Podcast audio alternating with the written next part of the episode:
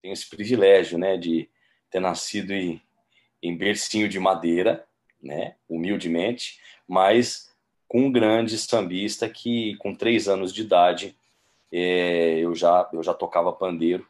Ele já me incentivava muito, né, a tocar pandeiro e eu já tinha ritmo, que eu fazia o, o baião, aquela levada básica, né, tum tum tá tum tum, fazia dois polegares e um tapa, tum tum, direitinho com três anos. Olá, eu sou a Bruna Baroni e este é o Papeando e Batucando, um podcast onde eu e os meus convidados vamos trazer muitas informações, histórias e dicas para a gente aprender, se inspirar e se motivar a seguir fazendo o que a gente tanto ama, que é tocar bateria.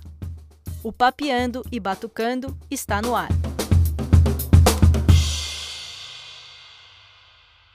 E começando mais um episódio, hoje eu vou receber aqui o super percussionista Júlio César. O Júlio, além de talentosíssimo, ele é um amigo querido que eu tive oportunidade de fazer alguns trabalhos é, na editoração de boa parte dos materiais didáticos que ele escreveu. E foi um aprendizado enorme, porque eu tive contato direto né, com todos os exercícios que ele foi desenvolvendo todos eles relacionados aos instrumentos de samba, então eu conheci muito mais é, da linguagem de cada instrumento, né? Muita coisa que eu achei que eu conhecia realmente era muito raso, né? Então eu aprendi muito com isso, isso enriqueceu demais meu vocabulário é, e me inspirou demais em levar as ideias para a bateria. Então foi um aprendizado incrível, uma super experiência. É, a gente vai falar bastante sobre isso aqui na nossa conversa, além de várias outras coisas muito importantes que ele trouxe para a gente. E falando um pouquinho sobre o Júlio, ele estudou percussão tanto na linguagem erudita quanto na popular. A erudita foi em uma breve passagem pelo Conservatório de Tatuí, e a popular foi através de um grande nome da música brasileira, que é o seu pai, nada mais, nada menos que o Oswaldinho da Cuíca.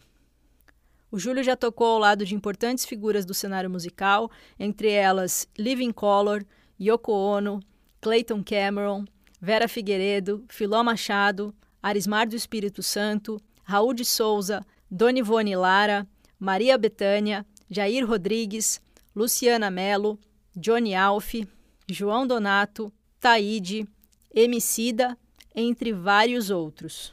Ele também ministra aulas e oficinas de percussão desde 1998. Atualmente vem tocando e gravando com diversos artistas brasileiros e produzindo seu próprio trabalho autoral. Então agora vamos receber o querido Júlio César. Bom, Júlio, primeiramente, obrigada por você estar aqui com a gente. Eu que agradeço, imagina, é uma, é uma honra, né? É uma oportunidade muito grande para nós também, que somos convidados, de ter espaços né, como esse, para a gente poder falar um pouco da nossa história, da nossa trajetória, é, dialogar junto a você, que é uma grande baterista, uma grande musicista, e a gente falar de música. Né? É, espaços, a, a gente ainda é carente de espaços assim. Então, que mais espaços assim como o seu né, tenha né, para o nosso povo. Então, obrigado de coração, Bruninha. Que bom, obrigado a você. Bom, é, eu costumo perguntar para todo mundo que vem aqui, é, que participa aqui com a gente, é, por que, que escolheu a bateria. Né? No seu caso, eu acho que eu já imagino, mas conta um pouquinho a gente como que você começou, como que o interesse veio, se veio de você ou foi mais é, alguém te incentivou mais, como é que funcionou isso? Como é que foi esse começo? Sim, sim. Bom, o meu começo é assim, eu com três anos, né? Eu venho de família de músicos, né? Meu pai é um, é um sambista aqui da, da Paulicéia, né? O senhor Oswaldinho da Cuíca, que completou 82 anos de idade, é o primeiro cidadão samba paulistano, né? E eu tenho esse privilégio, né, de ter nascido em, em bercinho de madeira, né, humildemente, mas com um grande sambista que, com três anos de idade, é, eu já eu já tocava pandeiro, ele já me incentivava muito, né, a tocar pandeiro e eu já tinha ritmo, que eu fazia o, o baião, a, aquela levada básica, né, pontuada, tum tum tá, tum tum, fazia dois polegares e um tapa, tum tum, direitinho com três anos. É que na época não tinha YouTube, né? É, então era fita cassete, aquela fitinha de, né? E aí ele ele ele cantava a música do Alceu Valença, Anunciação. Então eu comecei aí e depois nunca mais parei porque ele me incentivava muito. Ele é um, é um músico que me incentivou e, e tudo que eu sei de percussão, de samba, né?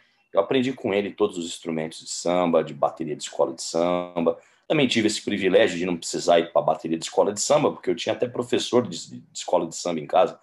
E os instrumentos de percussão também, de, né, eu aprendi tudo com ele. Mas aí ele sempre me incentivava. Ele falava: Ó, oh, se foi passando o tempo, como eu não sou criado com ele, a gente não morava junto, né? É, eu sou criado né, é, por mulheres. Minha, minha mãe, sou filho único por parte de mãe, criado com a minha avó. E aí eu, ele, ele sempre é, me incentivava a estudar, é, mesmo a gente não morando juntos. Ele falava, olha, você tem que, se você quiser seguir com essa carreira, né, de, de música, foi ficando adolescente, jovem, então estude, estude muito, porque ele me passou todos os caminhos. E eu tentei seguir pelo menos um pouquinho que ele me passou de estudar, né, música. Formalmente eu cheguei a fazer o conservatório de Tatuí no ano de 2007, ah, foi até recente, com o professor Luiz Marcos Caldana, percussão sinfônica. Eu saía de São Paulo, pegava o ônibus na Barra Funda, chegava lá 8 da manhã, ele montava a grade que eu ficava o dia inteiro lá e voltava para São Paulo quase 9 horas da noite. E aí eu passei para o segundo ano, mas ele falou, Júlio, aí são cinco anos lá, né? é, tem mais dias da semana que você tem que estar conosco.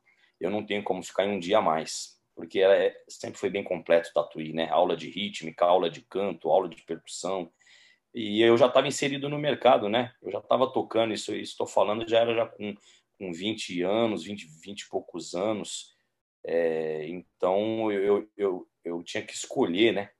Acabou que não deu para eu, né, eu continuar os estudos em Tatuí mas eu também troquei muitas figurinhas com grandes músicos, né? E, e a minha forma de estudo sempre foi essa.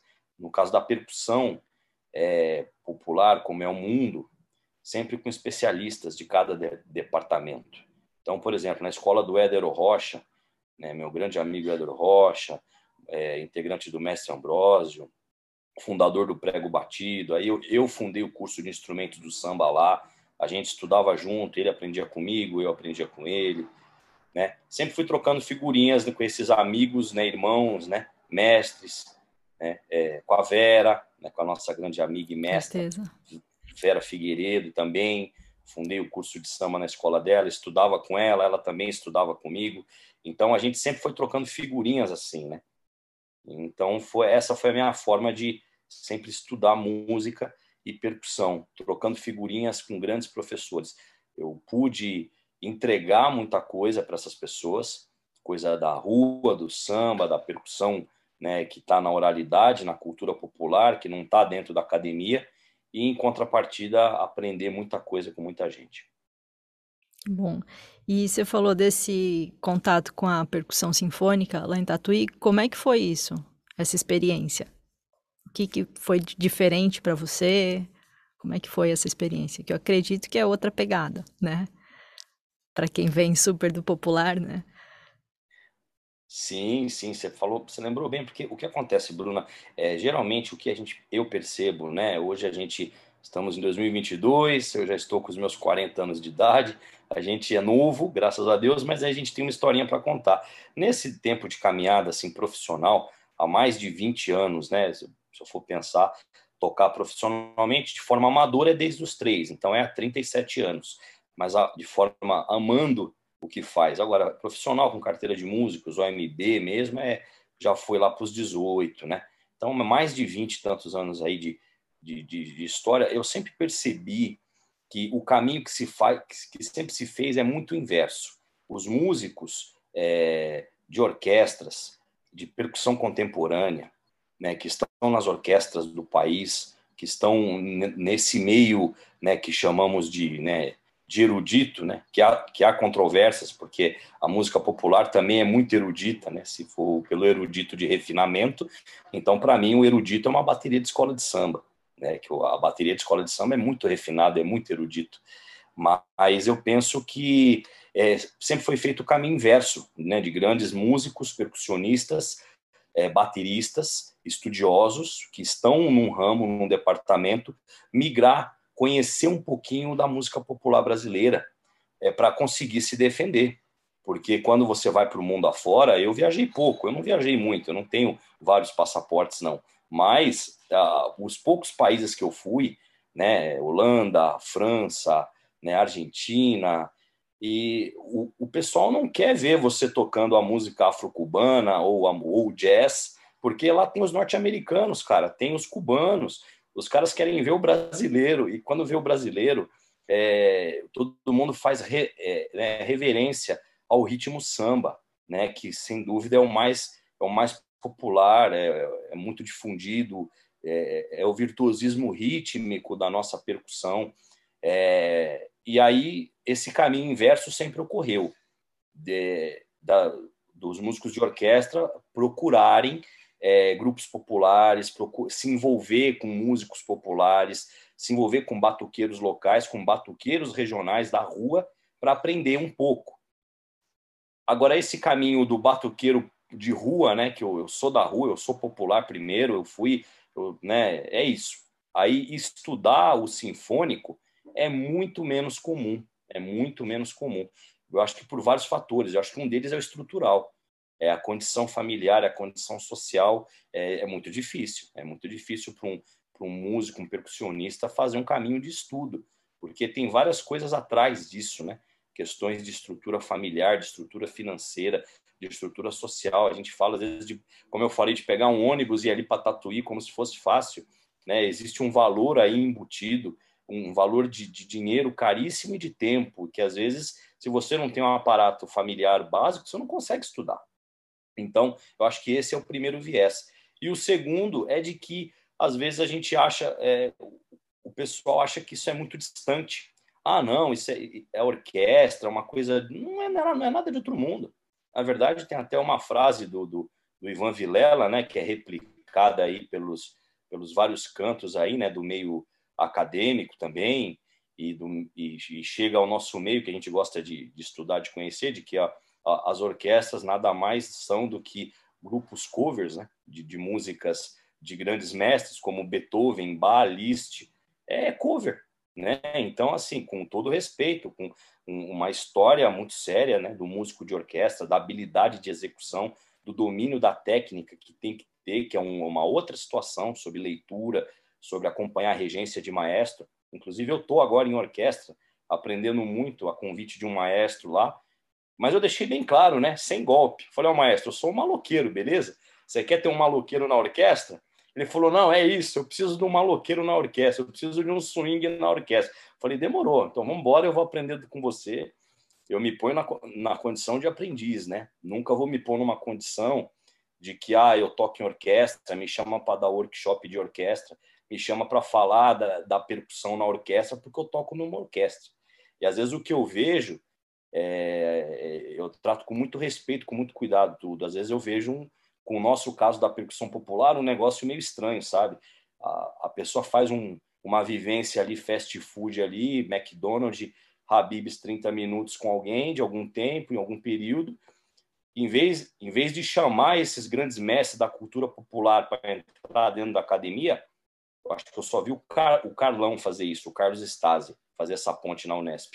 Os outros vão, vão, vão se intitular os professores e vão falar sobre isso dentro da academia, entendeu? Então eu digo que em terra de cego quem tem olho é rei. E aí os caras, as pessoas estudam a percussão popular e depois já acham que já tem condições de sair falando, de sair tocando, de sair eu acho que tem que ter muito cuidado, muito respeito com tudo, né? Eu só para finalizar, que eu acho que eu já falei bastante para né, te abrir para outras perguntas. eu lembro de uma aula que a, que a Vera me, me oportunizou, falou: olha, vem um grande músico internacional aí ter aula com você. Ele quer ter aula de percussão. Ele chegou para mim lá no IBVF e falou assim: olha, eu quero aprender samba reggae, eu quero umas levadas de maracatu e eu quero algumas coisas de samba também ele já chegou com um menu, um menu, menu, né? Em francês, tipo, entradinha, salada, prato principal e sobremesa. Eu falei, meu irmão, eu sou um músico brasileiro, um percussionista. Eu toco, sim, esses estilos eu conheço de forma elementar eles e tenho como gravar. Sou um músico profissional que vivo disso. Porém, se você quiser estudar a fundo isso, eu vou te passar para pessoas, meus amigos do ramo. Então, vou passar para um Éder Rocha, percussão pernambucana, os maracatus, né? passaria para o Ricardo Braga, meu amigo da Rumpilés, da Bahia, que mora aqui em São Paulo, que é baiano, entendeu? Para estudar os ritmos baianos. A gente tem que tratar com muito respeito. E eu toco, eu tenho condições de falar um pouco sobre isso, mas eu sempre tomo muito cuidado. Eu falei, se você quiser, eu te passo as coisas do samba. Não que eu sou apenas um músico do samba, e não que o samba é apenas, né? Tomar cuidado com a forma como a gente se expressa. Mas eu quero dizer que é, a gente tem que ter muito respeito. Aí ele, não, então tá bom. Aí eu falei, o que você toca? Ah, eu já toco isso, isso, aquilo. Eu falei, deixa eu ver. Não toca, é ruim. Eu falei, calma, vamos montar, fazer a, a casa pelo chão, vamos estruturar as coisas. Aí eu fui passando as coisas de percussão de samba bem básicas, umas coisas de pandeiro, de tantã, de repinique, que ele não sabia fazer chamada, não sabia finalizar nada.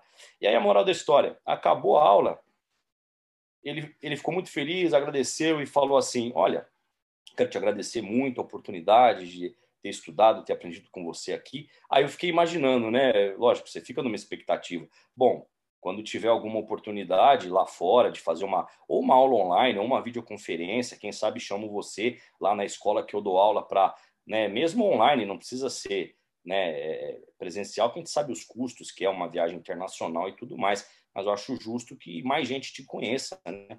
Porque eu vi que eu falei que eu sei, mas realmente eu não sei. E como diz o Mário Sérgio Cortella, que bom que a gente nunca sabe de nada, porque a gente tendo essa consciência, a gente sempre vai querer aprender muito. A gente nunca sabe de nada. Eu estou sempre aprendendo. E é para minha surpresa, ele falou: "Júlio, muito obrigado, porque isso que você me passou, eu vou eu vou passar, eu vou ensinar para os meus alunos nos Estados Unidos, porque eu tenho uma escola lá e eu sou professor lá. Aí caiu minha ficha. Eu entendi, ficou bem claro. Poxa, mas o que ele sabe não é nada, é, é muito pouco. Mas lá ele vai ele vai passar esse conteúdo, mas ele não tem propriedade ainda para passar esse conteúdo, porque ele mesmo não toca. Mas esse é o, esse é o, é o, é o perigo, sabe? Das pessoas às vezes não ter tanto cuidado e achar que porque tem um, algum tipo de vivência é, trata com menor valor a percussão popular. Eu falei bastante para querer dizer que a percussão popular, o mundo inteiro está com holofote para o Brasil por causa da nossa confluência de raças, a nossa miscigenação, o, sendo um país novo, com 500 anos de existência, com preto, com índio, com branco, com europeu, com negro, com, com sabe, com os povos mouros, com gente do mundo inteiro trouxe a nossa influência, a gente criou uma modalidade rítmica que todo mundo sabe que o percussionista brasileiro é é o número um do mundo, sem, né, sem falsa modéstia nenhuma. Haja vista o nosso saudoso Naná Vasconcelos, que já ganhou por mais de 10 ou 15 vezes prêmios internacionais de, de, de maior nome da percussão mundial. Né? Eu acho que eu só queria falar sobre isso para a gente sempre é, é, tratar tudo com muito carinho, com muito cuidado.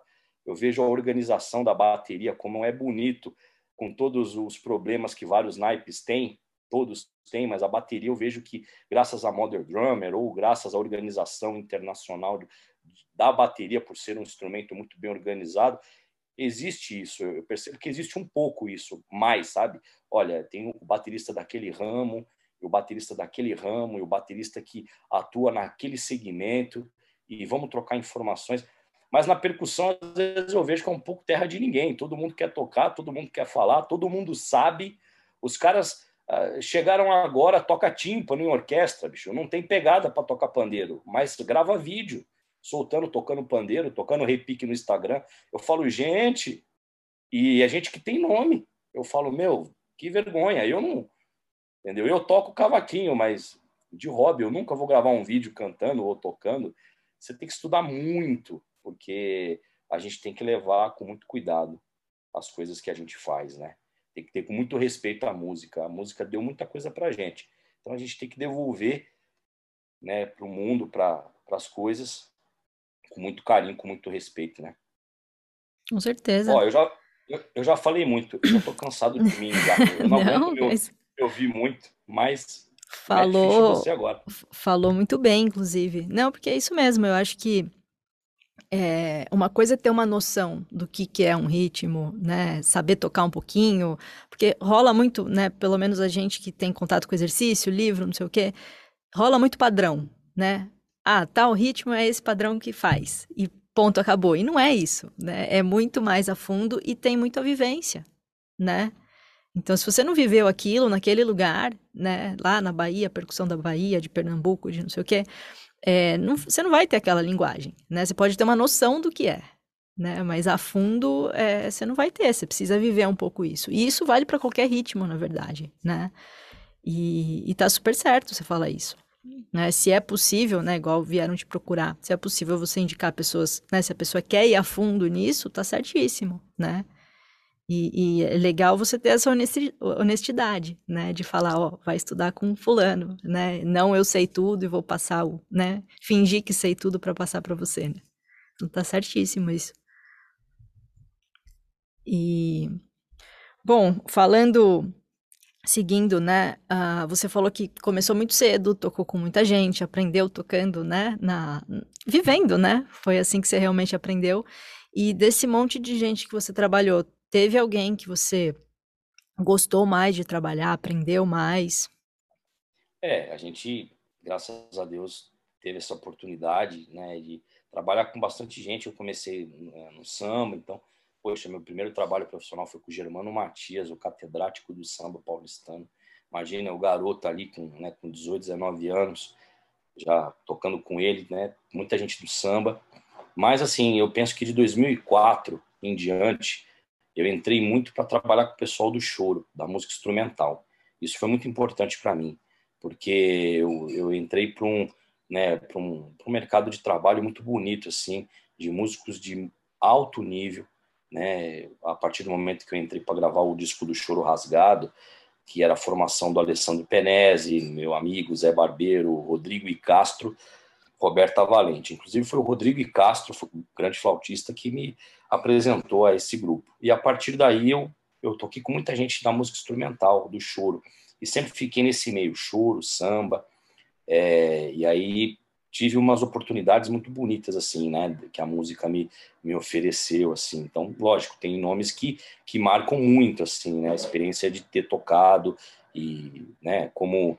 É, o, o do, pô, do Espírito Santo, né, que a gente já trabalhou junto, o Vinícius Dourin, que eu já tive a oportunidade de tocar com ele, né, e aí depois eu gravei em 2019 meu disco, um EP solo, e aí chamei o André Memari também para gravar comigo, uma honra né, ter o André fazendo parte de uma composição em parceria comigo, é, e tem, tem alguns artistas assim que você não imagina, você fala, caramba, eu toquei com essa pessoa mesmo.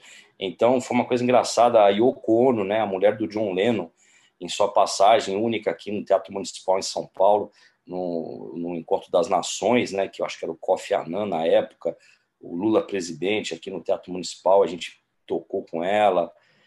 Living Color, graças à nossa mestra Vera Figueiredo, foi ela que fez a ponte que, através dela, o Will Carron me conheceu lá no Batuca Brasil, do qual nós participamos, eu, você. E aí ele voltou, aí ele veio aqui, fez aula comigo de, de percussão lá na escola da Vera. E aí o Living Color fez uma apresentação no Bourbon Street, do qual toquei com eles. Então tem umas coisas assim que eu, eu muito me orgulho por ser como que a percussão do samba me levou, aonde me levou. Né? Arturo Sandoval, ele veio para o Brasil aqui faz dois anos, tocar no Sesc Pompeia, a última vinda dele, com a banda dele mesmo. E eu fui convidado, né, para.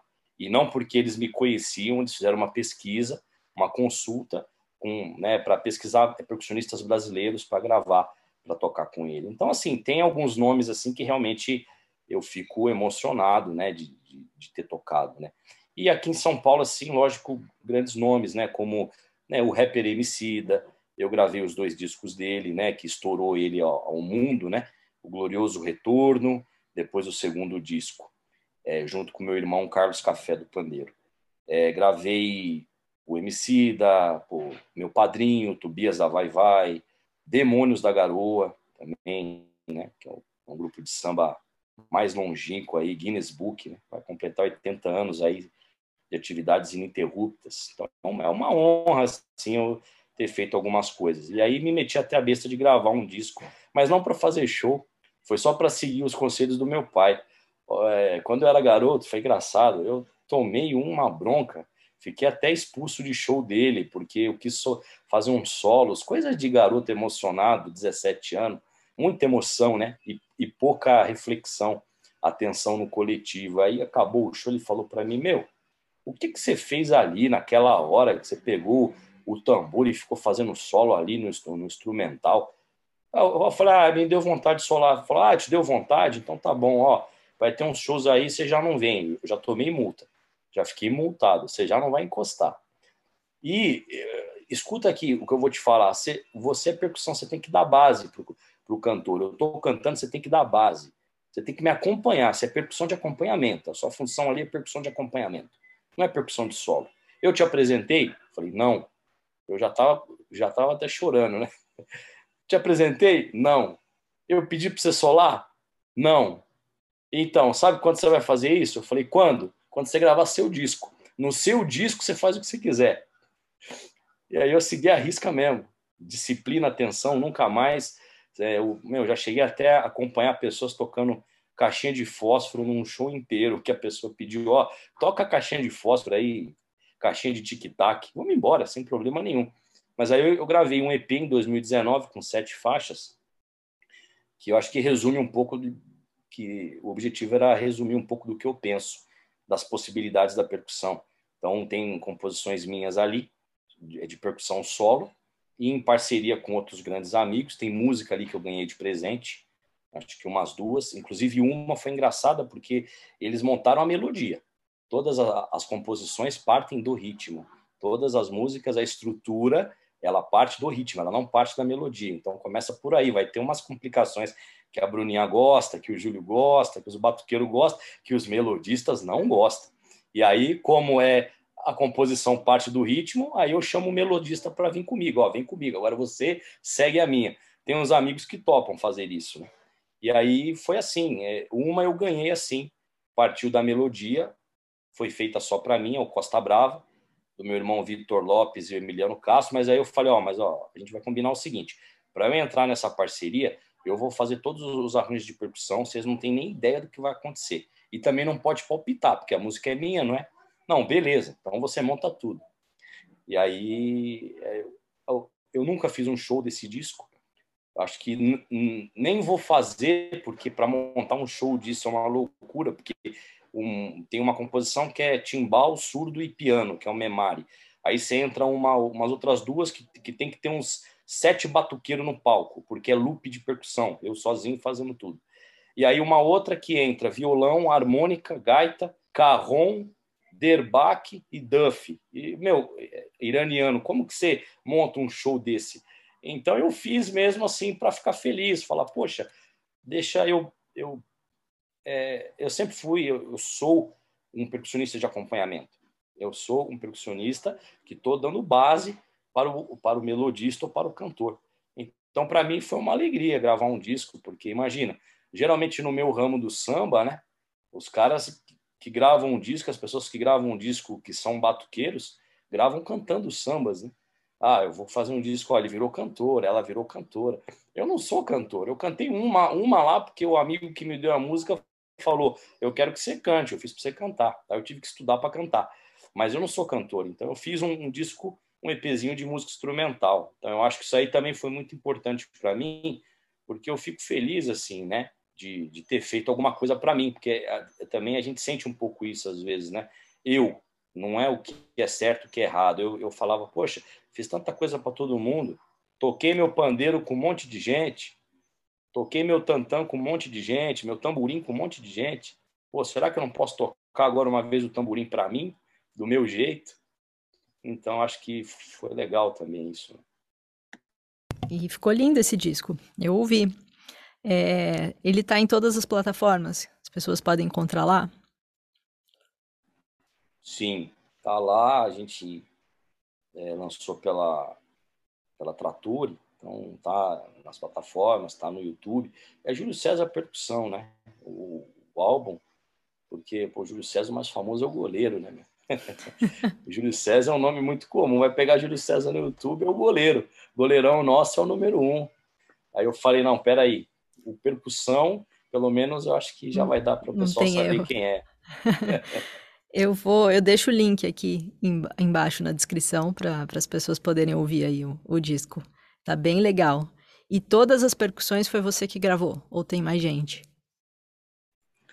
A maioria, sim. É, eu acho que 90% né, do, do projeto, mais lógico, eu sempre conto com reforços. Então, por exemplo, o Costa Brava é uma composição que ela, ela, ela lembra as coisas, ela remete às coisas flamencas, né? Por causa do Emiliano Castro, que tem uma vivência com isso muito forte, e aí depois eu migrei para um samba de roda, aí eu fui para o meu lado.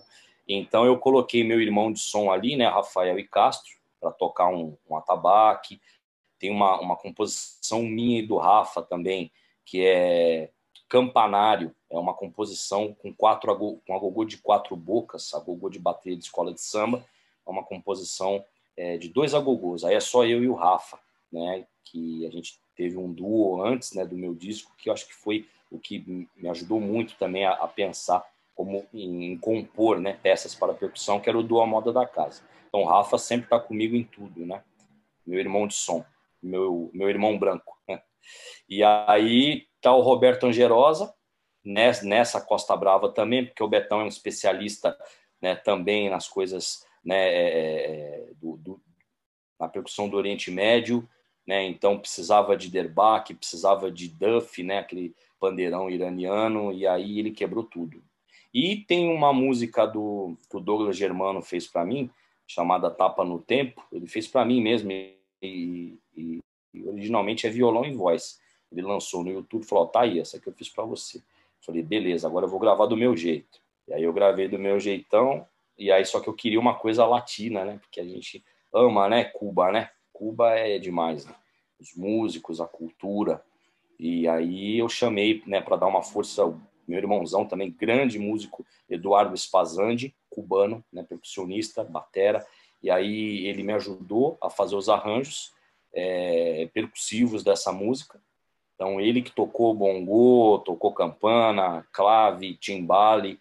E aí essa eu só cantei congas e a gente fez uns arranjos juntos. Então, basicamente, eu acho que são esses três nomes que estão junto nessa, nessa brincadeira. Nos demais, é, eu que me meti a besta a fazer tudo. Tá certo. E você falou do, do Rafael e Castro. Fala um pouquinho do duo que vocês têm. Inclusive, eu, eu já assisti, né? É uma masterclass de vocês. Muito legal. Então, fala um pouquinho desse projeto. Sim. Ah, o duo é um, é um projeto. Olha só, que coisa, né? Na verdade, ele nasceu também por causa da Vera. A Vera, quando a gente estava lá, dando as aulas no IBVF, ela chegou um dia para mim e falou assim: Julio, meu, faz alguma coisa aqui, mas tenta não, fazer solo, porque você já, eu acho que eu já tinha feito alguma coisa solo.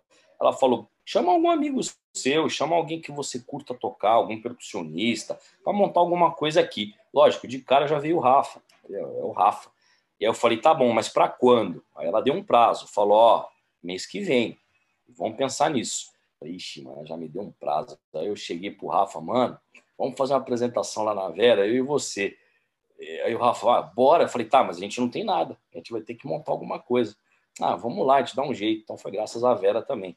Aí a gente montou o do A Moda da Casa, eu e o Rafa, e aí a gente fez umas peças, né? É, é, o Campanário, que é uma delas, né?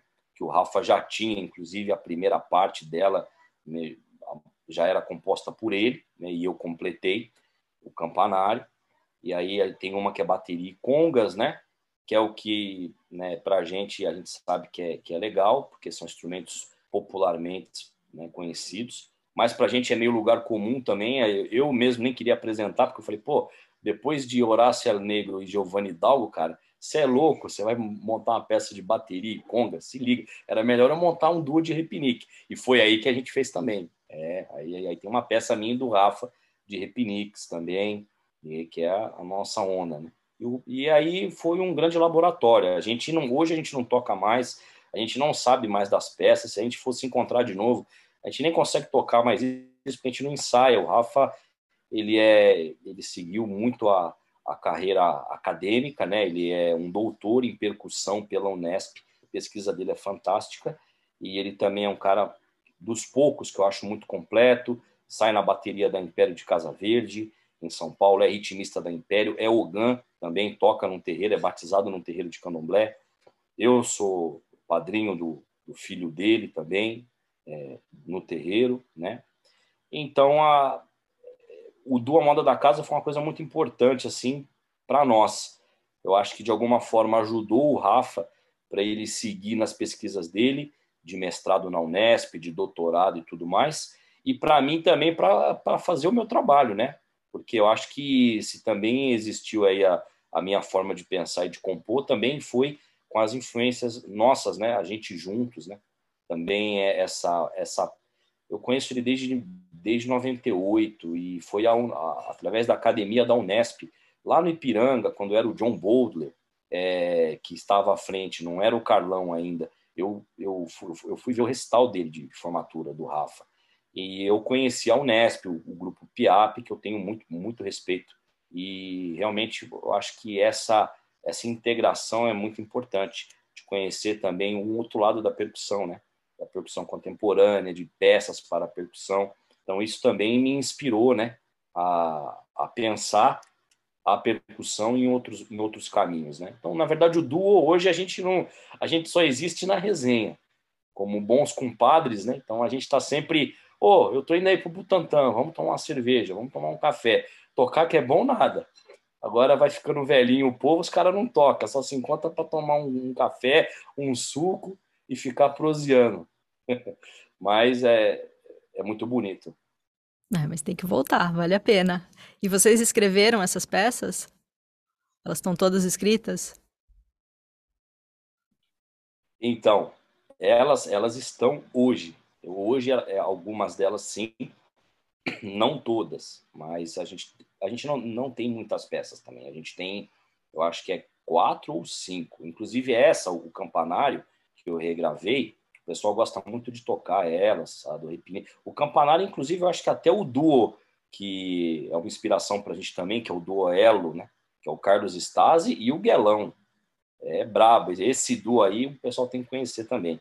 É, e, e, eles também tocaram é, é essa peça nossa. Eu acho que o o campanário. Mas ela, ela foi escrita posteriormente é, pelo Alisson, Alisson Amador, grande músico lá da Unesp, que ele transcreveu essas peças, ele quis é, transcrever, o Rafa pediu para ele, né? E ele é um, um, garoto muito músico, super competente, inteligente, e transcreveu essas peças aí. A gente tem elas, o Rafa tem. Acho que é fácil conseguir isso. Ah, que legal. Não dá para parar, não, vale a pena. Foi muito legal aquele workshop que vocês fizeram juntos. Bom, Júlio, eu queria saber sobre as aulas, né? Quando que você se interessou por dar aula, né? Ensinar percussão? Não, Bruninha, isso é muito legal essa pergunta, porque eu, eu me lembro, assim, é, acho que já faz uns 24 anos, pelo menos, que eu lembro que eu dou aula e sei lá, é professor, mas imagina que eu, eu, em 98 iria falar eu sou professor. Mas é, porque eu acho que desde 97, 98, já garoto mesmo, adolescente, eu lembro que o pessoal né, me pagava e falava, ó, eu quero ter aula com você desse instrumento aqui. E eu ia, ia na casa lá do, do amigo, o amigo vinha na minha casa, sabe?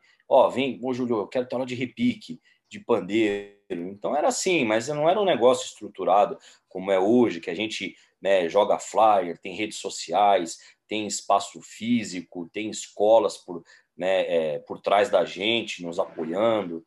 Mas foi uma coisa meio que natural. Começou meio natural de você ter um conhecimento específico e alguém querer ele. E aí eu acho que começou nessa época. Mas eu acho que em São Paulo, aqui, realmente, eu lembro de uma, de uma vivência muito importante para mim, eu acho que foi em 2000 mesmo. Quando, nos anos 2000, eu entrei muito para projetos sociais, sabe? Instituto Criança Cidadã, é, Projeto Arquimedes, muita gente aí que vai ouvir isso aqui, que é educador, que foi educador de né, nessa época, lembra desses projetos da Secretaria de Cultura, projetos pequenos, né, que recebem uma verbinha ali e, e de alguma forma atuam nas comunidades.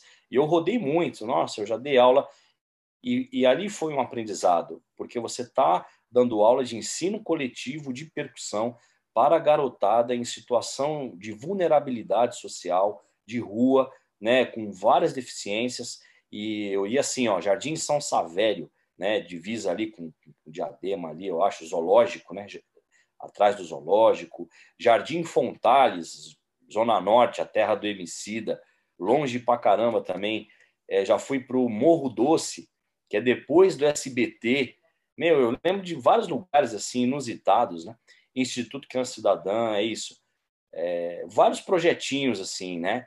Então, e depois, né, posteriormente, lá para 2005, final de 2005, também acho que uma experiência muito importante para mim, da qual eu estou até hoje, há quase 17 anos, é ministrar aulas de percussão para jovens né, cumprindo medida socioeducativa na Fundação Casa, a antiga FEBEM. Então, poxa, isso para mim é o, é o último dan, né? É, através do Projeto Guri, grandioso Projeto Guri, do qual eu faço parte da equipe. Então, é, é uma honra para mim, né, estar tá nesses lugares. Lógico, sempre fui remunerado, sempre fui pago, né, para estar tá nesses lugares, mas eu sei que eu pude contribuir e pude aprender muito, né, e aprendo muito com essas vivências porque são realidades totalmente distintas. Em certos momentos eu estou aí nessas realidades, do qual eu me lembro com muito carinho e ainda estou como a Fundação Casa, mas aí você vira um dia da semana, você está ali, como a gente conversando aqui nos bastidores, a gente está, né, às vezes você está aí no, na Vera, no, no IBVF, que é uma grande escola, no IPT, aí Cujiba, que é um grande amigo nosso, um grande professor, né? São estruturas totalmente diferentes, maravilhosas, coisas lindas, de primeiro mundo, que o bonito seria se o Brasil inteiro tivesse essas estruturas.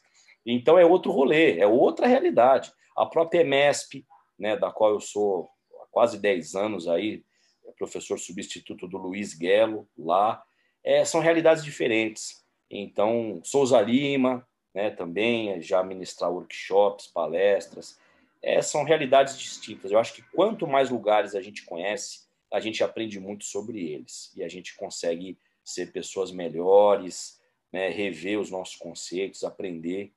E a aula, a, o ensino coletivo ele é maravilhoso, estar tá perto dessas pessoas é muito bom para a gente. E, e atualmente, onde eu estou dando aula mesmo, assim, já faz um tempinho, né, é aqui no Sindicato dos Músicos, aqui na República, em São Paulo. Eu também trabalho ali. Ah, legal. É, tem como falar que não, não transforma, né? A música, e, enfim. É, e falando em, em aulas e materiais, eu pude acompanhar meio de perto, né? Você desenvolvendo seus materiais que você resolveu escrever para percussão, né? Colocar tudo isso, né? Todos os uh, articulações, efeitos e tudo mais no papel, né? E é complexo porque não é uma coisa que a gente vê por aí, né? Com tanto detalhe. E por que que você resolveu fazer isso? Trazer essa coisa que a gente aprende na rua, praticamente, né? Vivendo ali, para o papel. É verdade. Então isso isso é assim.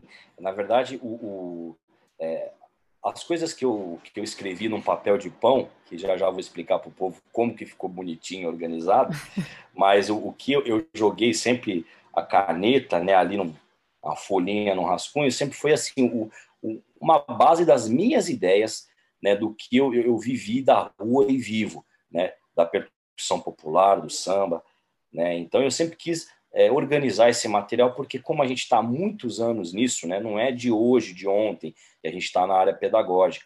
Então a gente sente a necessidade, graças a Deus, muito bem acompanhado e tendo boas referências, você percebe que você tem que organizar o seu material, porque os seus clientes, os seus alunos também percebem a organização do seu trabalho. E eu falava, poxa, eu não vou ficar com material aí escrevendo na lousa ou escrevendo no, no papel de pão toda hora. Eu só mexia no Encore e, e, nunca mais mexi em mais nada, e aí as coisas foram evoluindo, e aí eu pedi ajuda né, para os universitários, né, para uma grande mestra, né, que é a Bruna Baroni, que a Bruna, você nesse ponto, assim, é sem palavras, a Vera já tinha falado isso, ela já tinha me indicado a você, a Carla Dias, na época, falou, meu, Bruninha, vai com ela, que ela é monstra. E é só alegria, você que me ajudou, na verdade, né? Eu escrevia, eu tenho todo o meu material dos instrumentos do samba até hoje. E às vezes eu dou aula de outras coisas, o pessoal, pô, Júlio, eu quero né, congas, né, timbal, coisa brasileira. Eu falo, ó, até a página 1, do meu jeitinho eu te passo, como eu fui coerente na minha fala no começo. Se quiser se aprofundar, eu vou passar para um amigos de outros departamentos. Mas aí, às vezes, eu desses outros materiais eu já não tenho tão organizado assim. O do samba, como sempre foi o meu cerne, desde pandeiro, repinique, caixa, tamborim, vários instrumentos, vários. Eu eu cheguei, né, para a Bruna e a Bruna me ajudou nisso. Aí é, meu material é muito legal, é um material que eu passo até hoje para os alunos da EMESP, é, para os alunos do Sindicato dos Músicos, para os alunos do IBVF, tudo que eu tenho é, foi você que me ajudou a organizar, assim, porque, na verdade, quem tem essa organização mesmo é você, não sou eu. Mas aí eu esperto, eu falei, peraí, eu tenho que eu tenho que colar com quem sabe. A vida é assim. Então, quem sabe mais, você tem que estar perto de pessoas que sabem muito mais do que você um assunto que você não domina. Então, esse assunto você sabe com maestria, dentre vários outros, né? Como tocar, como né, ser uma grande baterista de musicais, de, de escrita de livros, de projetos, né? Eh, de leitura, tudo, de professora, mas o, o meu material foi você que, que, que, que organizou para mim. Então, eu fico muito feliz. Inclusive, mandei um agora, um agora, sempre eu mando, sempre tem aluno que pede, amigo que pede, ô, oh, aquele material de tamborim. Fui lá e mandei, ô, oh, aquele material de caixa. E também quero agradecer aqui, eu não posso esquecer de agradecer o grande amigo Cristiano Rocha, se por acaso ele ouvir esse bate-papo aqui, o Cristiano Rocha, é, também graças ao encontro da Vera, lá no IBVF, ele me conheceu lá e ele me convidou para fazer parte do time de colunistas da Modern Drummer Brasil, junto com a Bruna, junto com todos os grandes nomes. E eu consegui escrever pelo menos umas quatro ou cinco colunas lá. E então isso me ajudou muito, porque ali, antes de eu ter o meu material organizado pela Bruna, eram as matérias da Modern Drummer que saía de caixa de tamborim, de pandeiro, de repinique. Eu falava, pessoal, tá aí eu, o Cris mandava para a gente, então quero agradecer a ele também esse convite, que foi muito importante. Foi em 2016. É, mas você falou que eu, eu só organizei e ajudei a passar pro, pro finale, né? Que, eu, que é o programa que eu uso. Mas eu aprendi pra caramba, né? Porque eu, eu tenho noção do que os instrumentos ali estão fazendo, mas eu não sei os detalhes, né? A coisa de articulação, onde que abafa, onde que não abafa, aro. E aí você ia me explicando, é assim que faz. Como que a gente tenta passar isso para o papel, né? E ficou muito clara a escrita, né? É, ficou uma coisa, a gente tentou chegar numa coisa visual, né? De você, uh, só de olhar para a partitura, você consegue é, entender aonde do instrumento que você está trabalhando, né? Você tentou enxugar um pouco a questão das linhas, muita coisa está em uma linha só, né?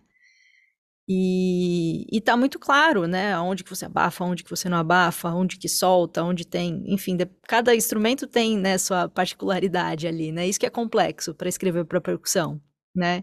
E você conseguiu deixar isso muito muito fácil de entender no papel, né? Claro que tem as legendas, essa coisa toda, mas eu fui aprendendo pra caramba, porque eu não tinha noção assim de como todos esses instrumentos funcionavam e, e acho que até de, da linguagem, né? o que eu falei, a gente conhece os padrõezinhos, né? Principalmente na bateria. É muito comum você ver, ah, isso é o padrão que o tamborim faz, esse é o do pandeiro. E aí a gente não sai muito disso.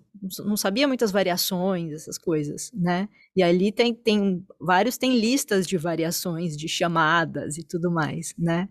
Então eu aprendi pra caramba. Inclusive, é, boa parte do, do fraseado, né, que eu tirei de lá, muita coisa está no meu segundo livro, né? Não tudo, né, mas assim, eu tentei pegar ideias que funcionaram na bateria para virar é, ideias de condução. A gente sair um pouco daquela coisa de condução no prato, aqueles padrões, e tentar derivar um pouquinho mais da percussão.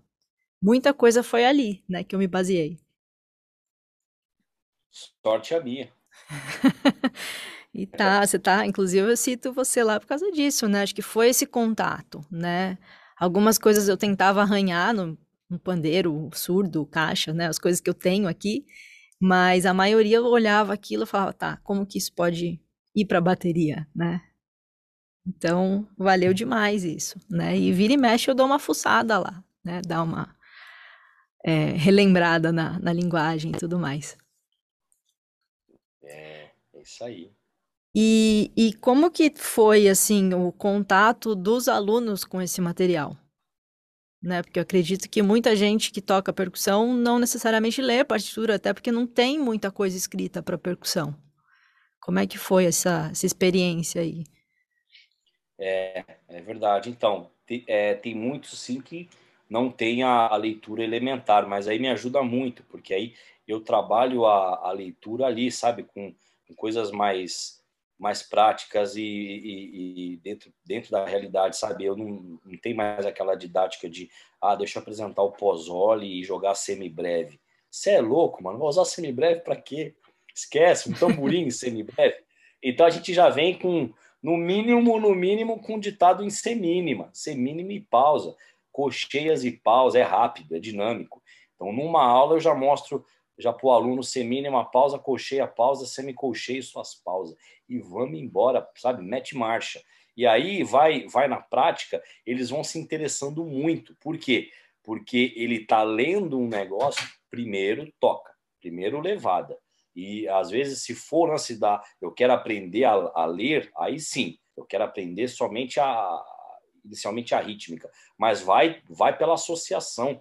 Então é mais interessante porque eles aprendem a ler até mais rápido, porque eles estão aplicando, é aplicabilidade. Então já está a leitura ali, sabe, sem muito devaneio, sem muita teorização, até porque também né, eu não sou um grande né, teórico e não, a minha formação acadêmica é limitada, então também não vou ficar teorizando também coisa que eu não sei. Mas eu acho que o material realmente ele é muito bom, porque é isso, ele, ele e ele simplifica mesmo. Esse negócio de uma linha que você falou, isso aí também eu aprendi muito com os conselhos do Carlão, porque quando eu entrei lá para o time já de colunista da Modern Drummer e depois já visando escrever o meu material, com esse contato muito grande com o Stasi, Carlão ele é uma referência nacional assim né, ou na América, sobre notação para percussão. Ele é um cara muito sério. E ele sempre fala: a gente tem que simplificar. A, a leitura para percussão é para facilitar a nossa vida, cara. Não é para dificultar. Então, é, não é para escrever um método é, né, de repinique. Ah, mas o repinique né, tem cinco, seis notas ou até mais. Tá, então você vai escrever isso aí num pentagrama? Não, cara, pelo amor de Deus, é o que o Carlão fala. Cara, batuqueiro não sabe nem o que é pentagrama joga numa linha, joga numa linha grave, agudo, muda a cabeça de nota, a legenda, sem poluir. Isso é tudo coisa do Carlão que eu falei, opa, aí volta a dizer, tem, tem que colar com quem sabe para a gente aprender, para a gente estar aberto. Falou, o professor, então eu vou usar isso aí. Pô, Júlio, fica à vontade, ele sempre foi muito aberto. Quando você tiver, né, se tiver dúvida, vem aí e tal. Então, acho isso é muito importante. A leitura ela tem que ser para facilitar, ela não pode ser para dificultar. Então, escrever difícil, né, para o batuqueiro, para o percussionista, né, não é, não é, não é mérito. É, isso é um problema. Na verdade, isso é um problema, porque você tem que facilitar, porque a gente tem que entender que existe uma lacuna na formação musical, né, do, do, do profissional brasileiro. Entendeu? Se você escreve difícil, mas você está na Alemanha, beleza, irmão, você está na Alemanha. Você está nos Estados Unidos, que, sei lá, eu né, nunca fui para os Estados Unidos, mas na Europa você sabe que eles têm ali uma educação musical de base. São outros profissionais de outras áreas, mas que tocam o instrumento, lendo ou não. Agora, aqui no Brasil, a gente tem uma deficiência musical. Então, você tem que ter essa consciência que a gente tem grandes músicos. E, e outra, a leitura não pode ser pré-requisito para você para você ser um grande músico. Haja vista né, os grandes Hermeto Pascoal, né, Nailor Proveta, e assim por diante, grandes nomes que, pô, a gente começa a tocar primeiro. Aí vem que for aprender a ler, a escrever depois. A, a vida é assim, por que, que você vai se apegar a um material é, que você quer dificultar a vida? Então, o material ele é importante. Ele é importante, mas ele tem que ser assim, feito como você fez, como você faz as suas coisas, como você organiza as suas coisas e como a gente pensa. Vamos ajudar e não dificultar, né? Eu lembro que eu, eu peguei um método um dia, uma época que meu pai me deu, eu não entendi nada, um método de birimbau. Meu, difícil pra caramba. Era, em de, é, era decagrama. Não. Falei, ah, não, para, para, é piano, isso aqui agora virou piano. É um birimbau, meu. Falei, não, não, eu não consegui ler. Eu falei, eu não vou ler isso, eu não, eu não vou ler uma linha. Não, mas Júlio, você lê, tá bom, eu leio, mas como que eu vou ler isso? Então, eu acho que é esse ponto que tem que ficar, né? De alerta. Sim, sim, não. Acho que é uma ferramenta que é, serve para ajudar. Tem as pessoas que não, não leem e, e são incríveis, claro que tem, né? Mas se a gente pode ter esse contato, eu acho que só vai ajudar, né? E, e para quem está escrevendo, tentar achar né, a forma mais prática de passar isso, né? Mas eu lembro, você passava, você mandava para mim, falava, ó, oh, pensei nisso aqui, escrever desse jeito. Você mandava para mim, mandava para o Carlos Stasi também, né? E aí você ia discutindo, né, com todo mundo até achar o, o que você achou que fazia mais, mais sentido, né, para passar. Foi, foi muito legal esse processo. E esse material você pretende lançar de algum jeito? Em algum livro ou alguma coisa? Que eu acho que merece, né? Sim, eu acho que no futuro, sim. É, melhorar as coisas que a gente está vivendo um momento pandemia, saindo com esse negócio de máscara, de, de redução né, do, da taxa. Vamos torcer aí para as coisas melhorarem e melhorando a nossa a economia geral do país e dos artistas, né? Com certeza, no momento mais oportuno, a gente tem que voltar com isso aí, né? Porque tem outras coisas que eu queria organizar, né? Nisso. E sem dúvida nenhuma é você que já está comigo, não tem jeito. Vou colar com você de novo para a gente passar, para gente passar de ano junto. Se tiver alguma coisa, é a Bruninha que vai me ajudar, com certeza. Não, obrigada. Não, aqui o material está muito legal, assim, né? Não, realmente não tem, né? Material, tanto material para todos esses instrumentos, né? É, na verdade, assim, existe um, um, único, né, que foi lançado, assim, de forma fidedigna, porque, né, é, lá do Oscar Bolão, né, saudoso aí baterista né, brasileiro, referência, é, que lançou um material fantástico também aí, né, o, o Batuque é um privilégio. Tem esse livro, né, e, né, que preencheu uma lacuna importantíssimo, como existe também o método do Odilon, lá sobre bateria de escola de samba, né, o Batuque Carioca também, que é muito bom, é uma referência, né, mas o, do, o Dodilon eu acho muito legal porque juntou, né, juntou a rua, um cara que é médio de bateria, com o Guilherme Gonçalves, né, que foi o cara que organizou isso, baterista da UFRJ, com certeza foi o Guilherme Gonçalves que, que passou a limpo tudo que o Odilon consultou da vivência do Odilon, igual eu fiz aqui com a Bruna, né? Então, só deu certo porque eu tive a Bruna comigo. Eu sozinho não iria ficar legal. Então, o Batuque Carioca é uma coisa muito boa também, porque são duas lacunas, um método de bateria de escola de samba e um método de samba com os instrumentos, mas realmente ainda ainda não tem muita coisa escrita por gente da rua, né? Porque aí a gente entra naquele, naquela questão o povo da rua, né, da cultura popular, a cultura popular é, é, é muito oralidade, ancestralidade. Então, é difícil você achar alguém assim, sei lá, igual eu, assim, meio metido a besta, a querer ler meia dúzia de colcheia, que gosta de escrever um pouquinho, que é meio. Né, é, é, ainda, ainda, ainda é meio exótico, mas melhorou bem. Tem muitos músicos hoje em dia. Mas é isso. Eu lembro de um workshop que eu vi do Luiz Kinugawa, né? É um, é um, é um grande amigo nosso aqui, pesquisador, né? É, casado com a Fanta Konatê, de Embe Folá, sobre a cultura dos djembês. Eu perguntei para ele, tem, você pretende fazer? Tem algum método, alguma coisa que você indica? Ele falou, cara, legal, legal não tem, porque quem teria que fazer, quem teria que, que escrever são eles, mas não tem como. Isso é cultura ancestral, é uma cultura popular. Isso, isso se passa da oralidade, cara. Então é difícil, realmente, para falar, e ele parece que não tinha o, o, interesse em fazer. Mas aí é pessoal de cada um. Mas com certeza, se ele fizesse, seria legal também. Eu acho que a gente tem que juntar, mas eu acho que tá, as pontes estão cada vez mais próximas, sabe? Eu acho que hoje em dia tem muitos músicos, né, com boas formações, assim, com essa formação dentro das baterias de escola de samba, dentro dos ambientes, né? Muitos batuqueiros, músicos populares que estão estudando bastante também. Então, Tá melhorando, muito, melhorou muito. Se for comparar com a época do meu pai, com 82 anos de idade, que ali só tinha, meu, só entrava no estúdio, só gravava quem era. Só porque se tocasse errado, iria sair errado. Não, não, não tinha erra e faz de novo. Era músico de estúdio. E aí o acesso à música ali, o acesso ao estudo musical era, era quase zero, era só para elite. Quem estudava né, nos anos 60, quem tinha acesso a estudo musical nos anos 60, anos 50, 60, é, vinha de família abastada. Então esquece, aí você vê a nossa classe musical, o samba, né, falando do samba que é uma, é uma cultura popular marginal, né, periférica. Quem estudava? Ninguém, né? É, mas aprenderam, né? Aprenderam fazendo, tá, tá certo.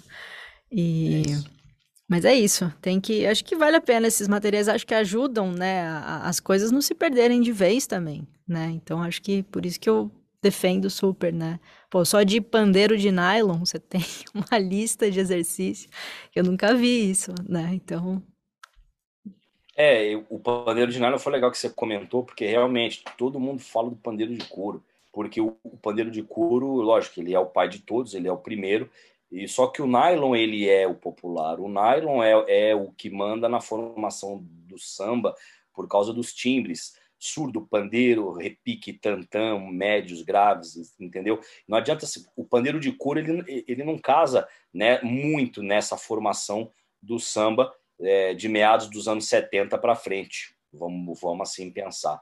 Então, e cada vez menos você vê pandeiro de couro numas rodas de samba, samba, favela, periferia, rua, pagode, é onde está a massa. Então, só que esse pandeiro não é metodotizado, porque o estudo dele na academia quase não tem. Tem mais a escola do choro, da música instrumental, que é, uma, é, é, é maravilhoso, maravilhoso. Jorginho do Pandeiro, Marcos Suzano, nossa, é fora de série. Mas o, esse material ajudou. Aqui em São Paulo, sim ajudou bastante. É um material simples, ele não é lançado nada por editora, não é nada grande, é uma coisa caseira, feita de mão em mão ali. A Bruna me ajudou também, a gente fez, a gente lançou aí para alguns amigos. Eu tenho um menino que se formou, fez a tese dele, o Gustavo Surian, é, lá na Unesp, sobre pandeiro de nylon, aí fez um, uns workshops, usou muito meu material, falou do meu material. E, e assim, quem pesquisa pandeiro de nylon às vezes conhece um pouco desse material, porque é, realmente não é igual né? a forma de tocar e o jeito de tocar. O pessoal fala, não, é a mesma coisa. Não, não é não, cara. Pandeiro de couro é pandeiro de couro, pandeiro de nylon é diferente. Até, até o peso do pandeiro já é outro. Você Isso vai tocar falar. um pandeiro que pesa... Não consigo nem segurar com... esse negócio. É, você, você começa com um pandeiro que pesa, sei lá, 200 gramas, um pandeirinho de, de couro que feito de luthier, ele se preocupa com um pandeiro que pesa 200 gramas, sei lá. E aí você vai, você começa com um pandeiro de nylon que no mínimo um pandeiro de nylon pesa meio quilo, no mínimo. Um pandeiro de nylon. Só que agora está melhorando também, que o pessoal está pensando em linha leve, está saindo muito linha pro leve, a contemporânea tem uma linha pro leve de pandeiros, tal. Mas já começa pelo peso e a, a interpretação é diferente, o vigor é diferente, a pegada é diferente. É, são escolas, né? É, é igual você querer falar que, né, que, que bossa nova é samba, mano. Bossa nova não é samba, cara. Né? Choro não é, não é bossa nova também, entendeu? É, são ah não é igual, não é, não é. O, os pandeiros diferentes. não são. E, e então é isso que você falou mesmo. É importante é, ter alguns materiais justamente para preencher lacunas, né? Para falar, olha, existe isso aqui também que pode auxiliar certeza. E eu falei mais cedo da, da bateria, né? De roubar ideias, levar para a bateria. Porque é uma coisa que a gente faz, né? Principalmente quando a gente está falando de música que veio da percussão, e né, não veio da bateria. É muito comum a gente pegar né, os elementos do que vocês estão fazendo e trazer para a bateria, até porque a, gente, é, a, bateria possibilita a gente fazer várias coisas ao mesmo tempo, né? A gente está usando ali os quatro membros e então o céu é o limite, né, de coisas que a gente pode inventar, né? E só que eu queria que você falasse, né, você com certeza já tocou com muito baterista, já tocou, né, você toca em grupos de percussão, né? Uma coisa que eu acho importante, principalmente ouvir de você, né, é que dicas assim você dá? Como você acha que os bateristas têm que se comportar quando tem um percussionista? Porque a gente tenta ficar simulando um monte de coisa que é incrível para o estudo e, e, e, o som também fica legal, mas quando tem outra pessoa ali fazendo, é... ou você vai estar tá copiando ou simplesmente você vai estar tá poluindo o som, né? Então, assim, o que, que você fala sobre isso, né? Sobre esse assunto? Ô, Bruninho, lógico. Pô, isso aí é uma, é uma alegria falar disso, né? Eu, eu, eu, eu não sou baterista, né? Eu, eu estudei um pouco, né? É, até arrisco aí nos botecos aí fazer um, um chimbalzinho e bumbo de samba, se for para falar da, até, né? Samba é a minha área, um chimbal e um bumbo, um bumbo um, de boa. Mas é assim, é, eu penso que o, o batera que vai tocar, se for não é, não, não é o samba o samba da periferia, não é o samba da maloqueiragem, é o samba mais bossa, samba jazz, samba Elis Regina, isso aí vocês sabem muito bem, né? A, a, a, escola, como, porque aí a batera manda, é aquela formação, né? Piano, baixo e batera, muito prato aberto, tudo muito preenchido, porque o batera ali é o cara ou é a mina, são eles, elas que vão resolver ali tudo. Agora, entrou um percussão, é, é aquele lance já da sensibilidade, né? De ter a sensibilidade de falar, poxa, entrou, entrou uma percussão aqui, que é o pai. Aí a bateria tem que ter a humildade de falar, peraí, o pai do ritmo aqui do samba é, é, o, é o pandeiro, é o tamborim. A bateria entrou depois nisso. Então, pô, vamos dar espaço. Se tem essa consciência de dar espaço, maravilha. É, é, é bem tranquilo. Agora, na formação do samba, mesmo assim, é, com muitos percussionistas, onde a batera é uma função de cama, meu, batera aí, aí tem que ouvir o Wilson das Neves, cara. Tem que ouvir o velhinho lá. É o Wilson das Neves mesmo. Ah, não, mas tem outros antes. Não, cara, mas vai ouvir o Wilson das Neves. Ali, o chimbalzinho fechado, bumbo 1, um, né? Às vezes um bumbo 2, você não vê nada. Então, e aí um monte de bateria estuda pra caramba, faz um monte de coisa e não vai querer fazer isso, entendeu? É igual aquela aquela frase do Tim Maia também, né, que ele falou um dia lá num show, repercutiu pra caramba, todo mundo fala: "Meu, o músico estuda comigo a vida inteira, o cara estuda música clássica erudito, o cara vai lá, Beethoven, academia, música, sabe tudo, lê tudo, toca tudo, mas vai chegar no meu show, vai tocar bolachão em dó. Vai tocar só bolacha em dó, swing, groove. E, mano, se quiser, é isso. E é, mano, é o Tim Maia. Então, samba, o baterista de samba, ele teria, é, é para ele dar certo com os percussionistas, é ouvir o Wilson das Neves, ouvir as referências, né? É, aqui em São Paulo, como um bom paulistano, e sempre falando da nossa turma, né? É, o, o saudoso Rick Batera, né? falecido, tocava muito, gravava muito, né? A gente tem grandes nomes aqui. Eu tenho o Léo Carvalho, gosto muito do Léo tocando batera, grande baterista, né? De samba, especificamente samba. O, o Landão, batera, sabe? Tem muitos bater, mas qual que é a diferença desses caras aí para os outros? Os caras tocam percussão, cara. Aí que tá, não, mas toca de verdade, toca para ser respeitado numa roda de samba que só tem percussionista. Não é, ô, oh, me dá um tamborinzinho aí que o Ademir, né, lá no Rio de Janeiro, com fundo de quintal. Esses caras, esses caras são os bateras. Você vai ver ali, chimbal fechado, bumbo, respeitando. Na hora que vai virar, vai virar, mas sabe que tem repique, tantã, pandeiro. Você tem que ter essa, esse diálogo e saber que a bateria com a percussão é, mais nada. tudo, né? É. Mais na... Não, mas não, mas eu vou, eu vou porque isso e aí a mão da baterista do baterista que não é do ramo, que, que estuda muito, vai se incomodar, vai ficar até incomodado. Não, mas eu, pô, eu estudei pra caramba para fazer isso. É tudo isso, porque no samba não dá para fazer muita coisa com a, com a percussão. O protagonismo rítmico, eu vi uma frase um dia, eu não sei de qual maestro, de qual grande pesquisador, que falou assim: o choro é o virtuosismo melódico da música brasileira. É o jazz brasileiro, é o choro. Né? Tanto que tem clube de choro no mundo inteiro. E o samba é o virtuosismo rítmico. E é mesmo. Quem manda é a percussão, pega os melhores discos de batucada, vê se tem batera na cara. Só o disco do Bezerra, que é, é, é, um exemplo, tem a bateria lá, escuta a bateria do Bezerra da Silva, do disco do Bezerra. Cara, as batucadas do Bezerra da Silva é fantástico, mas é batucada na frente. E aí, às vezes você vai fazer gravação, você vai tocar, e o batera às vezes tem aquele estilo mais, sabe, é, big band, jazz band, é, é, samba jazz. Não, mas eu sou batera desse. Legal, legal. Tudo bem, é uma, é uma escola, tem que reverenciar. Mas sabe, é isso. É, existe. Ó, aqui em São Paulo, eu esqueci agora o nome do baterista. Me deu um branco agora. O baterista. Caramba, que. Lógico que eu não, eu não peguei ele é da época do meu pai. É, ele, ele foi um grande batera de samba, inclusive ele que popularizou essa escola de tocar tocar o chimbal como se fosse um, um, um, reco, né, de mola, passando manteiga no pão, assim, ó, hum, um chimbal. Isso, ele, ele que foi um cara que, e muito batera de samba mesmo, sabe?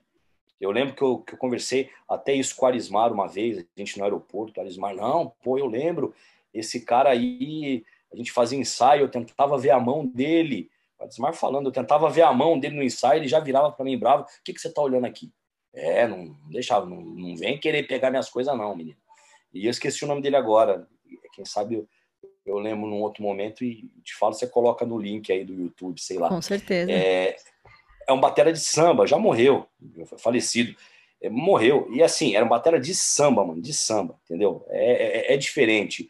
Os bateristas de samba tem que tocar percussão. Um outro cara que toca bem também, né? É do meio do pagode aí também, do samba, toca lá no Clube do Balanço, Edu, Edu Peixe também é outro batera bom. Porque esses caras tocam percussão, entendeu? É, são, são gente que vai tocar. Então, se você tocar bem a percussão do samba e tantos outros, eu toquei esses dias com um menino bom, meu xará, Júlio César também. JC, foi a primeira vez que eu subi no palco com o Júlio César. Falei, mano, vamos bater uma foto. Eu bati até uma foto aqui. O cara é batera, Júlio César, JC Pelezinho. Ele era batera da Lici também. Pô, o cara, mano, o cara toca percussão, cara. Mas percussão assim, encaixa em bateria de escola de samba, pandeira, é diferente. É diferente. Os caras que tocam percussão, para tocar o samba com a gente, a bateria vai, vai, vai vir numa concepção muito legal. Então, acho que a dica, né? Já falei muito até. A dica, mano, quer tocar samba? Então, estuda percussão. Mas não estuda, ah, pô, vou ter aula com o Júlio lá no Sindicato dos Músicos, que é o que eu sempre falei para os amigos, para os alunos, vou ter aula lá com o Júlio na Vera e vou ficar ali. Não, você não pode ficar ali, tipo aquele, aquela garotinho, garotinho criado com a avó, com sucrilho no prato. Não, eu tenho aula aqui e tá tudo certo. Não, cara, você vai tocar aqui, você vai para rua, vai achar um grupo, vai fazer som de coletivo, vai tentar se enturmar. Se você não toca percussão direito, mas veja, não é aquele, aquele famoso, ah, eu toco, eu toco aqui porque aqui não tem ninguém do ramo. Tomar cuidado, eu quero ver se você toca a ponto de estar tá todo mundo do ramo e vendo você tocar. É diferente, né? Porque é fácil você falar que toca num meio que não tem ninguém do, do movimento. Então, a bateria é um instrumento maravilhoso e fundamental. A gente sente muita falta de formações grandes. Hoje tem que ter a batera, tem que ter.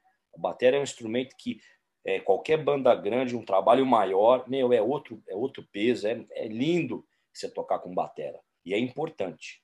Mas é isso. Se, se o batera conhece percussão, vai ser um facilitador. Se ele não toca nada de percussão, aí realmente é mais complicado, entendeu? Porque aí ele pode, é, ela ou ele pode ser, vai se dar bem em, em um determinado rolê, em um determinado ramo, que é mais esse: samba jazz, samba bossa, big band, jazz band, de música instrumental brasileira. Eles vão tirar onda, porque fora o groove, o swing, tem que ter outras habilidades. Agora, no samba da rua, você precisa realmente.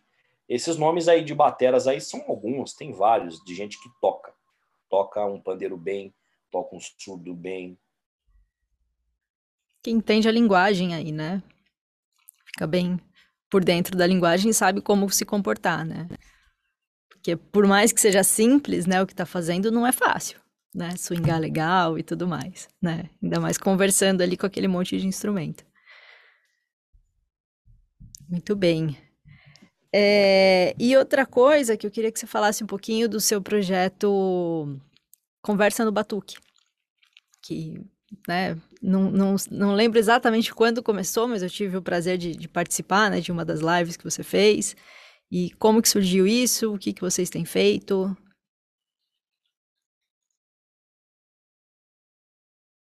Bora. Poxa, que legal. Conversa no Batuque é um, é um amor à camisa, né? Esse aí é o, é o, é o hobby. A gente sua, sua para fazer e é uma, é uma satisfação, assim. Na verdade, surgiu numa pretensão de, de um sonho, né? De ouvir as histórias que eu sempre ouvia do meu pai, dos batuqueiros antigos, dos mestres, do samba, da percussão. Eu sempre sentia falta, né? Quando eu entrava numa, no Instagram, no Facebook, no YouTube, de ver depoimento dessa turma, da turma dos caras da, da rua, né? Dos batuqueiros aí, das fichas técnicas que a gente conhece, das gravações que são referências no som, no play, mas dificilmente vai ter um espaço como esse aqui, né? Que eu tô tendo aqui com a Bruna, né? Que é um, um outro espaço também importantíssimo, que eu acho que mais espaços desses tem que ser. É que é isso, que é para dar voz, é para dar vez, é para valorizar, é para homenagear, é para é esse é o objetivo, né? Na verdade lá eu não eu, eu, não fico falando tanto, lá ao contrário, lá eu fico igual a Bruna fica assim, ó, não fala nada, só pergunta e eu, eu aprendo, eu fico aprendendo com os mestres, então e, e as mestras, as amigas, os amigos, então a gente ele, o programa existe há três anos já, ele nasceu no YouTube, né? E a gente também fez no Instagram e no Facebook é, várias lives, da qual a Bruna já deu essa moral para gente, participou, é, no Facebook também, e no YouTube foi onde ele nasceu. É, uma vez por mês no YouTube a gente lança é, uma edição, mas, é, e aí depois a gente foi pesquisar, a gente foi ver que dessa forma organizada, mensal, né, hoje não está tão mensal assim, porque a gente está dando uma pausa aí. Em breve a gente volta, não é encerrar, porque nada se encerra. É só dar um descanso para a gente poder fazer outras coisas. Então já não está tão mensal assim. Mas a gente tem uma edição para lançar e vamos lançar mais duas. Mas já está já tá chegando, já tem quase 31 edições. E dessa forma organizada, regular, mensal, com batuqueiros locais e regionais, a gente descobriu, sem que não era essa pretensão, era apenas contribuir para a cultura, para a história, a gente descobriu que é o primeiro programa de entrevistas do Brasil dedicado exclusivamente ao registro de batuqueiros desse ramo, que não tem nada. Eu, e quem me disse isso um dia foi a secretária do Moisés da Rocha. Ela falou: Olha, eu, eu, eu pesquiso muito sobre isso, a gente está atenta nas redes, e não tem nada dessa forma. Já teve assim, ah, uma entrevista é, específica com o mestre, o, é, o mestre tal. E aí teve um canal que já fez uma entrevista específica com outro grande mestre tal, sabe? Mas não um negócio contínuo dedicado só a batuqueiros, né? Então a gente está aí, está aí homenageando e mais da metade das edições que a gente já fez são inéditas, nunca antes registradas. Você vê como o departamento do ritmo no Brasil é o maior, mas mesmo por essa grandeza é o mais desorganizado é cada um por si. Então, como que só em 2019 surge uma parada dessa? É inconcebível. Você fala, não, peraí, em 2019 teve um gordinho lá de São Paulo lá que inventou de fazer um negócio porque ouvia as histórias do pai e falou, não, vamos fazer. E, lógico, predominantemente com a turma da Pauliceia. Se a gente pudesse, a gente fazia no Brasil. É porque exige uma outra logística, né? A gente até entrevistou músico baiano, né? É, o cara de cobra lá da Ivete e tal. A gente tem um apoio da Contemporânea. Um abraço para Roberto da Contemporânea. A Contemporânea nos ajuda de alguma forma muito importante. Sem o Roberto seria difícil fazer esse programa que ele é gravado. Mas é isso, é, é, é tá lá, tá lá, é um acervo da rua. É justamente essa história da história é isso que nós estamos fazendo aqui, que a Bruna está fazendo aqui comigo. É, é, você ouvir a história por quem viveu. É diferente de você ouvir a história do pesquisador, com todo respeito a todos os, grandes pesquisadores e a academia, que eu tenho um profundo respeito e admiração. Mas você ouvir a história por quem viveu é diferente. Porque por quem viveu, ele vai contar ali, o pesquisador, ele vai contar pela ótica dele, uma realidade reportada do interesse dele da pesquisa. Sempre vai trazer para o lado dele, que é normal, isso faz parte da pesquisa, né? Então, ali é a história das pessoas, né, de grandes nomes do ritmo. E sim, tem um foco no samba. E sim, tem um foco no samba urbano, porque eu sou do samba, eu sou urbano. Tem, um, tem uma história lá do João Mário, do Batuque Rural, que é um grande batuqueiro nosso também, que a gente homenageou. É isso, é, é, é um trabalho muito árduo, mas é um trabalho que a gente faz com muito carinho, com muito, com muito coração, assim, homenageando, o objetivo de homenagear essa turma toda, que eu já sei que no mundo da bateria eu já vi vários vários depoimentos bacanas, já vi várias entrevistas, já vi gente fazendo isso já há, há muito mais tempo antes. Então você vê como realmente é, é, procede essa, essa constatação de que o maior departamento musical do Brasil, que é a percussão, é um departamento, infelizmente, né? infelizmente, por vários motivos, é mais desorganizado, né? Não deveria. Ah, mas veio você, né, para organizar, colocar isso para funcionar. É, eu queria te agradecer por estar aqui com a gente, é, por tudo que você ensinou, passou aqui. A gente sempre aprende muito. E vou deixar todos os links, né? E fala como o pessoal pode te achar, conhecer mais do seu trabalho, das aulas. Ô, Bruninha, obrigado, né, mais uma vez pelo espaço. Acho que o papo final que eu dou para a turma é não acredite muito nisso que eu falei, não, viu? Sempre desconfie, porque nem eu acredito às vezes. Eu fico pensando, pô, será que o que eu falei tá valendo? Então a gente ter sempre dúvida no que a gente fala, sabe? Nunca ter muita convicção. Eu acho que isso é importante. Eu às vezes não tenho, eu falo o que eu, o que eu tô pensando nesse momento, mas eu acho que daqui 10 minutos pode. E não é ser volúvel é você sempre estar tá aberto a críticas, você sempre estar tá aberto a falar, poxa, ó, Júlio, tem esse lado aqui também, sabe? Não é bem assim. Ô, Júlio, ó, presta atenção, você falou isso, mas e esse lado aqui? Então, eu acho que a gente sempre duvidar do que a gente fala é importante, porque quem é, tem muita certeza e muita convicção do que fala é muito perigoso, porque sempre vai defender somente um lado, sempre vai achar que a verdade ela está somente de um lado, né? Então, acho que o papo que eu dou é estudem, vamos se dedicar, vamos tentar sempre né, ser pessoas melhores e mais duvidar, sempre questionar e duvidar da gente constantemente, das nossas palavras e das nossas ações. A gente está sempre aberto a tudo.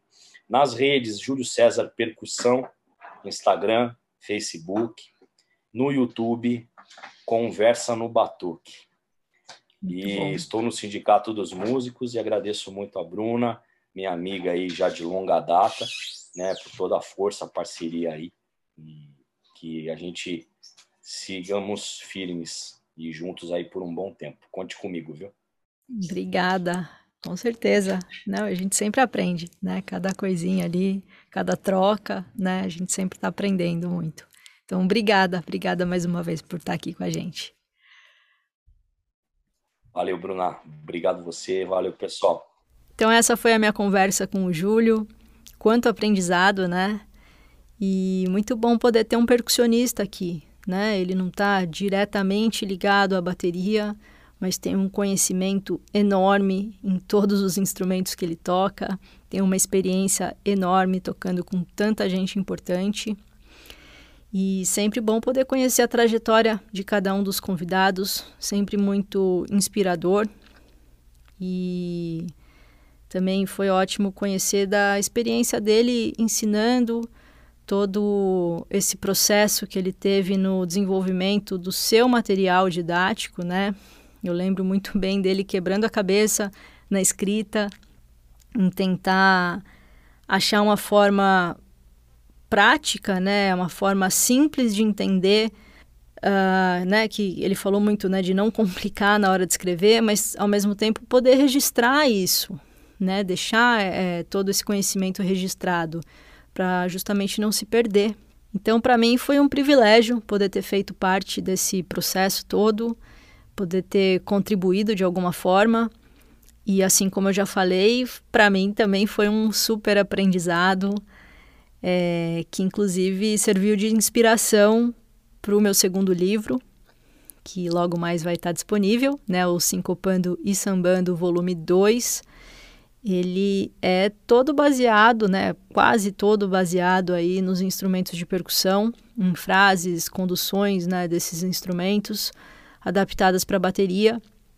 É, e esses exercícios foram desenvolvidos justamente nesse momento que eu estava em contato com os materiais do Júlio, estava trabalhando na editoração deles e aquilo me inspirou em levar as ideias para a bateria. Eu comecei a pensar de como eu podia levar isso tanto para desenvolver um estudo quanto para desenvolver ideias musicais, né? Combinar aquelas ideias dos instrumentos, né? Aquelas ideias mais específicas dos instrumentos de percussão. É, como eu poderia combinar isso com o que eu já tocava na bateria dentro da linguagem do samba. Então, assim que eu fui desenvolvendo esses sistemas que vão estar no segundo volume do meu livro.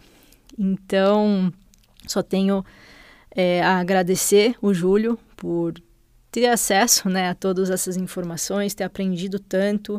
Ele é uma pessoa que ensina muito bem, ele gosta de ensinar, é, explica tudo muito bem, muito detalhadamente e conta muitas histórias né, que complementam o que ele está ensinando.